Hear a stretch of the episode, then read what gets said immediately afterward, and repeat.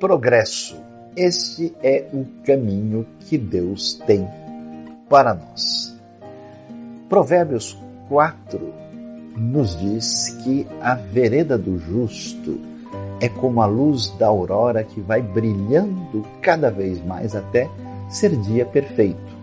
Deus nos criou para a plenitude, por isso o seu caminho de instrução, especialmente em Provérbios, é seguir princípios que nos dará uma vida abençoada. Lembre-se, caminhe pelas trilhas que Deus nos deu para que a sua vida cresça, se desenvolva e você seja uma grande bênção para poder abençoar a todos através deste progresso.